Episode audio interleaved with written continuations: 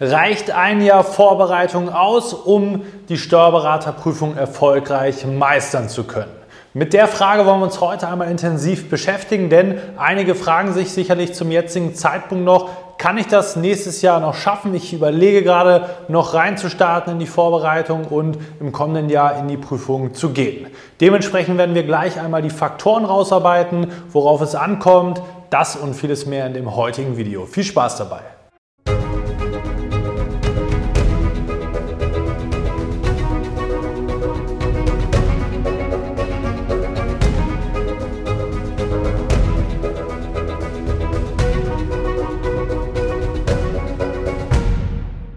Und damit hallo und herzlich willkommen zum heutigen YouTube-Video. Heute geht es mal um die spannende Frage, reicht ein Jahr Vorbereitungszeit aus, um eine realistische Chance zu haben im Steuerberaterexamen? Mein Name ist Marlo Steinecke, ich bin selbst Steuerberater und Dozent sowie Geschäftsführer der ESA Examensvorbereitung GmbH. Dort helfen wir dir gemeinsam mit unserem Team dabei, durch unser individuelles und ganzheitliches Prüfungsvorbereitungskonzept dass auch du dein Steuerberaterexamen erfolgreich meistern kannst und wie viel Zeit vom Zeitraum her gedacht solltest du dafür einplanen. Für die meisten Prüflinge gilt sicherlich, dass idealerweise Mai im Vorjahr so ein guter Startzeitpunkt ist, Pi mal Daumen, das hat natürlich viele Faktoren, wie wir gleich auch sehen werden. Da hat man aber sehr viel Pufferzeit, hat eben auch da eine Vorbereitung, die man wirklich grundständig aufbauen kann. Aber darum soll es heute nicht gehen. Wir wollen schauen, was sind denn die entscheidenden Faktoren, die diesen Zeitraum beeinflussen. Und die habe ich hier schon mal aufgeführt, zumindest die wesentlichsten Punkte. Der erste Punkt ist natürlich das Thema Vorkenntnisse. Wenn du jetzt beispielsweise Diplom-Finanzwirt bist, dann kann man sagen, ein Jahr Vorbereitungszeit, da kommst du auf jeden Fall mit aus.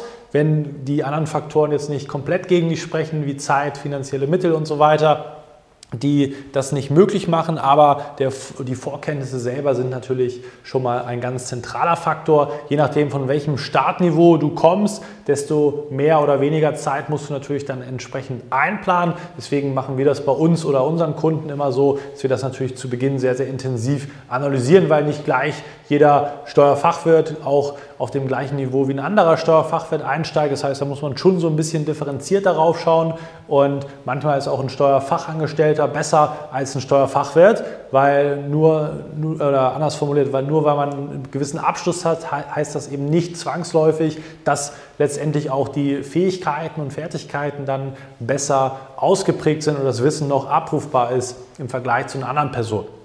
Das heißt, die Vorkenntnisse sind natürlich ein ganz zentraler Faktor. Dann der nächste Punkt, Thema Zeit. Wenn du jetzt, also laufende Zeit ist damit gemeint, wenn du jetzt eine 60-Stunden-Woche hast, die du auch nicht reduzieren kannst, sei es aufgrund der beruflichen und oder familiären Verpflichtungen, dann kann man sagen, bei 60 Stunden, wenn hinten raus keine sehr üppige Freistellung mehr vorhanden ist, ist das in der Regel ein Unterfangen, was extrem schwierig wird, wo man sagen muss, hm, in der Kombination, je nachdem, wie gesagt, wo du einsteigst, das bedingt sich natürlich alles gegenseitig, ist etwas schwierig. Aber wenn du grundsätzlich mindestens mal 10, idealerweise 10 bis 20 Stunden zur Verfügung hast, dann ist das erstmal so eine Basis, wo man sagen kann, okay, da sind, was diese Faktoren anbelangt, erstmal, ich sag mal, ein Fundament vorhanden von den Rahmenbedingungen her. Thema Freistellung, das geht natürlich auch in die Zeit rein, eben auf die letzten Monate. Die Freistellung löst nicht alle deine Probleme. Das heißt, viele haben so das Mindset, sagen, ich habe eine sehr lange Freistellung, gerade viele WPler muss man sagen, die gehen dann im Mai schon in Freistellung und haben vorher gar nichts hinbekommen, ist nicht der smarte Weg, sich vorzubereiten. Deswegen fallen auch viele in dem Fall durch, wenn man sich so vorbereitet. Also Freistellung, ich sage mal, der Durchschnitt hat sicherlich am Juli Freistellung, manche früher im Juni, manche später oder gar nicht. Das heißt, das sind natürlich alles, wie gesagt, Faktoren, die man dann insgesamt sich anschauen muss. Und der nächste Punkt ist das Thema Strategie. Strategisches Vorgehen ist natürlich ein essentieller Faktor. Wenn du hier rein startest mit einem Jahr Vorbereitungszeit und du strategisch jetzt erstmal sagst, ich arbeite jetzt erstmal alle Lehrbriefe durch, mache erstmal die Theorie und schaue dann hier ein bisschen und mache dann da vielleicht erstmal ein bisschen hier und da. Wenn das sozusagen so übertrieben gesagt aussieht bei deiner Strategie, dann wird natürlich die Zeit nicht reichen, weil du einfach massiv viel Zeit auf strategischer Ebene verschenkst, weil du nicht an den richtigen Stellschrauben in der richtigen oder zur richtigen Zeit in deiner Vorbereitung arbeitest. Deswegen ist das natürlich so ein Faktor, der geht auch so ein Stück weit in den letzten Punkt Konzept über. Wenn du jetzt sagst, ich starte im September beispielsweise rein oder auch im Oktober in die Vorbereitung, also rund ein Jahr Vorbereitungszeit wirklich nur hast, hast du schon ein Problem bei so herkömmlichen Kurskonzepten, die laufen schon seit Monaten und da hast du eben nicht die Möglichkeit, einen individuellen Startzeitpunkt zu haben. Das heißt, wenn du jetzt einen Samstagskurs buchst, der läuft seit Juni, äh, Juli, August vielleicht, ein, zwei, drei, vier Monate schon dabei, dann kannst du ja nicht sagen, ja, ich werde das alles im Selbststudium aufholen, das ist kein smarter Weg. Wir bei uns machen das natürlich so, dass wir immer eine Möglichkeit haben, individuell den Startzeitpunkt so festzulegen. Natürlich muss das passen von den Gesamtkonstellationen her, dass du aber, egal auf welchem Niveau, eben auch mit dem richtigen individuellen Konzept auf deinem persönlichen Startpunkt anfangen kannst, ohne dass du jetzt sagen musst, ich muss mir vier Monate irgendwie im Selbststudium in den nächsten Monaten parallel noch aneignen. Das ist halt etwas, wo du natürlich bei der Kursauswahl schon mit entscheidend ähm, auswählen muss, passt das zu meiner Situation, passt das zu meiner vorhandenen Zeit.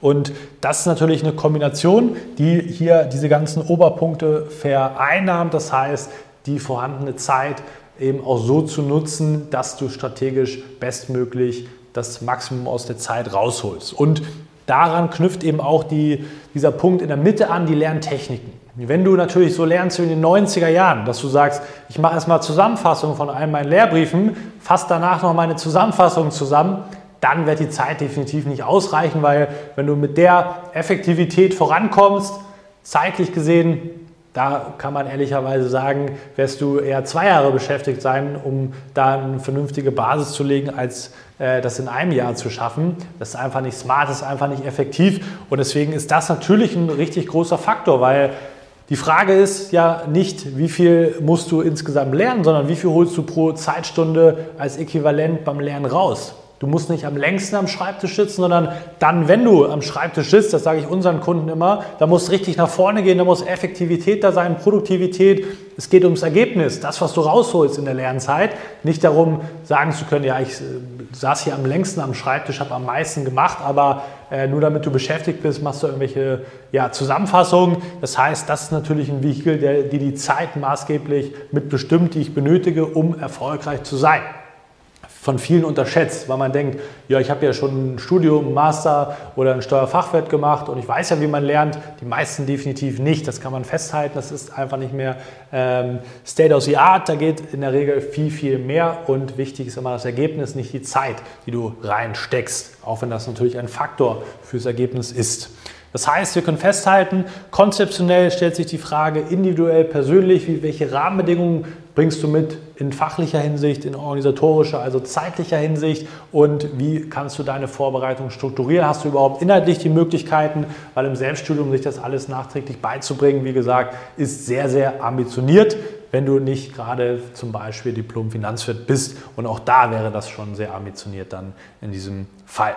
Und da gibt es natürlich dann immer wieder verschiedene Unter-Subkategorien, wo man schauen muss, gerade im strategischen Bereich zum Beispiel ein Aspekt, der bei uns sehr, sehr wichtig ist, der die Zeit auch maßgeblich beeinflusst, natürlich, dass du Möglichkeiten hast, innerhalb deines Kurses effektiv voranzukommen. Beispielsweise bei uns unsere Text Insight Methode, dass du halt jederzeit einen Ansprechpartner hast, jederzeit die Möglichkeit hast, alle deine Fragen zu besprechen, sei es eben im fachlichen Bereich, sei es im strategischen Bereich um da letztendlich auch die Zeit so zu hebeln, dass du nicht fünf Stunden über einer fachlichen Frage drüber brütest, nicht weiterkommst, sondern dass das effizient geklärt wird und du weiterkommst.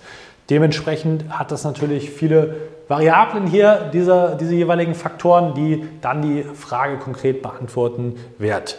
Was können wir allgemein festhalten? Wenn du im Vorjahr zwischen Mai und September startest, dann kann man grundsätzlich, wenn jetzt nicht irgendein Faktor komplett hier äh, negativ anzeigt, also du nur drei Stunden Zeit hast pro Woche und über keine Vorkenntnisse verfügst, kann man sagen, grundsätzlich für alle, fast alle Prüflinge ist zwischen Mai und September zu starten, ein realistisches Unterfangen. Aber je später du startest, desto weniger darf natürlich schieflaufen, desto weniger Pufferzeit hast du da drin und desto ja, straffer muss das Ganze natürlich auch dann durchgezogen werden.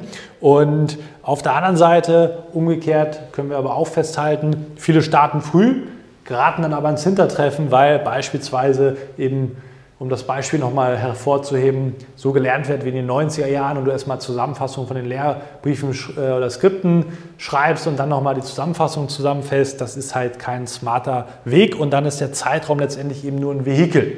Du kannst erfolgreicher sein, obwohl du weniger Zeit hattest und du kannst genauso schnell diesen Vorsprung verspielen, wenn du eben hier nicht von der Strategie, von der Vorgehensweise, der Art und Weise deine Zeit so nutzt, dass du auch wirklich vorankommst. Und dementsprechend, ja, es ist definitiv machbar, nicht zu 100 Prozent für jeden, aber für einen großen Teil der Prüflinge, das kann man festhalten, wenn die gewissen Voraussetzungen da sind. Wichtig ist, dass du dich nicht auf deine Zeit ausruhst, wenn du sagst, ich bin früh gestartet, aber ja, Jetzt nach ein paar Monaten bin ich noch nicht so richtig vorangekommen. Egal, wo du gerade stehst, individueller Lernplan ist da natürlich das A und O.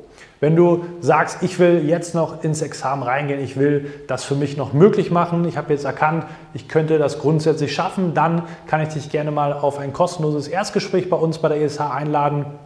Da wirst du gemeinsam mit unserem Strategieexperten in 60 Minuten herausarbeiten, wo stehst du gerade, was sind die entsprechenden Punkte, passt das was deine Situation anbelangt, ist das machbar? Wie werden wir das dann auch gemeinsam mit dir umsetzen können? Und wenn das dann passt, auch gemeinsam dann die Examensvorbereitung bestreiten. Die Informationen dazu blenden wir wie immer unter dem Video ein. Klick gerne mal auf den Link und ansonsten reflektier das sorgfältig, mach deine Gedanken und dann kann ich dich wie immer nur dazu ermutigen, den Schritt zu gehen. Es lohnt sich definitiv. Von daher viel Erfolg bei deinem Examens. Unterfangen und wir sehen uns dann hoffentlich auch im kommenden Video wieder. Bis dahin, vielen Dank fürs Zuschauen, dein Malo.